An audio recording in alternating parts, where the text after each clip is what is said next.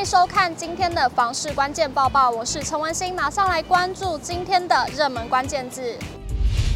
今天的热门关键字：预售屋还有房市趋势。根据永庆房产集团二零二三年第二季房产趋势前瞻报告，统计了去年与前年七都预售屋的价量表现。数据显示，若换算成预售屋的单件平均价格，七都的预售屋单件总价全面上涨。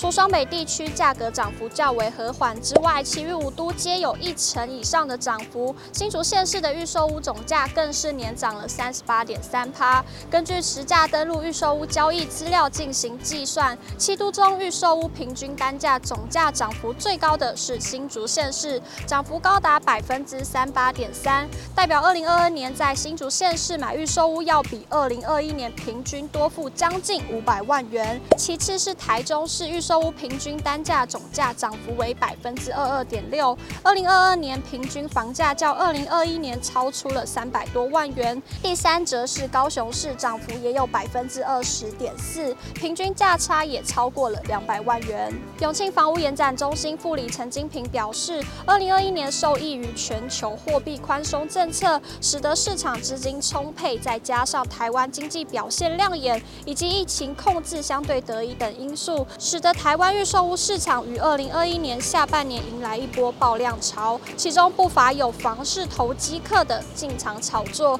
而炒作所产生的房市热潮又进一步带动民众对于房价上涨的恐慌心理，使得预售屋价格在短期内快速的飙涨。于是，短短一年间，全台预售屋平均单价总价上涨一成左右。新竹县市、台中市、高雄市，甚至都出现超过两成甚至三成以上的房价涨幅。如此剧烈的房价涨幅，一般民众难以承担，也间接造成了预售屋市场交易量的萎缩。为了抑制房市投机炒作的歪风，政府于今年一月份正式三读通过了平均地权条例的修正草案，其中限制预售屋换约。转售将有望遏止投机客透过预售屋转售套利，抑制房价不正常飙涨的状况。而根据报告中的网络调查分析，有高达八十六趴的民众支持平均地权条例修法。也有半数消费者认为，平均地权条例通过后不会影响购买预售屋的意愿。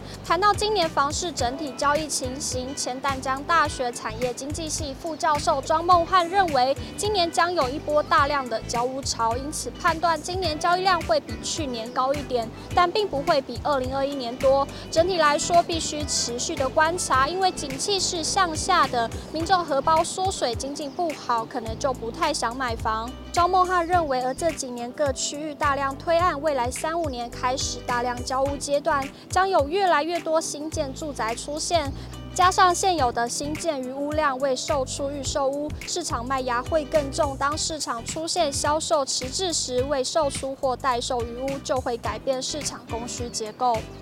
庄孟汉指出，今年房市预期是四大皆空，包括经济下行、政策偏空、利率可能还会升，以及房市超额供给。他表示，今年经济成长明显会下修，政府持续打炒房，平均地权条例将会实施，欧美通膨仍高，利率将会升，国内央行可能还会跟进升息。如此一来，房市买气就会持续弱。今天的精选新闻，首先来看到台北市环保局今年首度推出台北市住宅社区创能储能及节能补助计划，预计补助一亿员工社区住宅设置创能储能设备，推动分散式发电。环保局今日指出，该计划补助对象为北市辖内房屋所有权人及社区管理委员会。补助方案共计三种，每一申请人或每一场只以补助一次为限，每案补助额度不超过建制总经费四十九趴为限。依不同补助方案，社区每案高达可获两百万元至六百万元不等的补助。住宅每案补助上限为一百万元，申请期间至五月一号到七月三十一日或补助。经费用完为止。接着来关注到云林第二社宅东仁安居的最新动态。十七号，国家驻都中心于云林县虎尾镇举办东仁安居社会住宅开工典礼。该案为云林县社宅动土第二案，总经费十八亿九千五百六十万元，全数由国家驻都中心负担。营建署补助长期非正常营运缺口。东仁安居预计二零二七年完工，将提供四百户社宅。此案周边机能相当不错。就来看到台中足球运动休闲园区的最新动态。在市议会面对议员询问运动场馆新建进度时，台中市长卢秀燕表示，高达十五亿元规模的台中足球运动休闲园区将于四月二十六日开工，这将会是全台湾首座符合国际足球赛事标准的专用园区。原先该园区设定在北屯，但造成对北屯国民运动中心的排挤，故改为在南两全其美，并让城市均衡。今天的买房卖房，我想问有网友提问：如果手上有一笔资金，在可以清偿车贷以及可以当买房的头期款情况之下，哪一个选择会比较好呢？有网友回复：先把车贷还掉，然后再继续努力存钱买房子。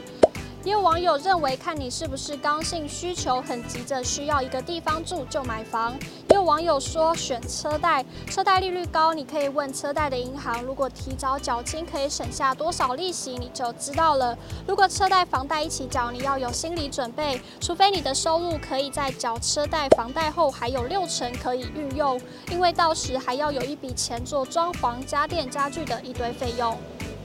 以上就是今天的报报内容。如果你喜欢今天的影片，请不要忘记按赞，还有分享，并且订阅支持我们。我们下次见。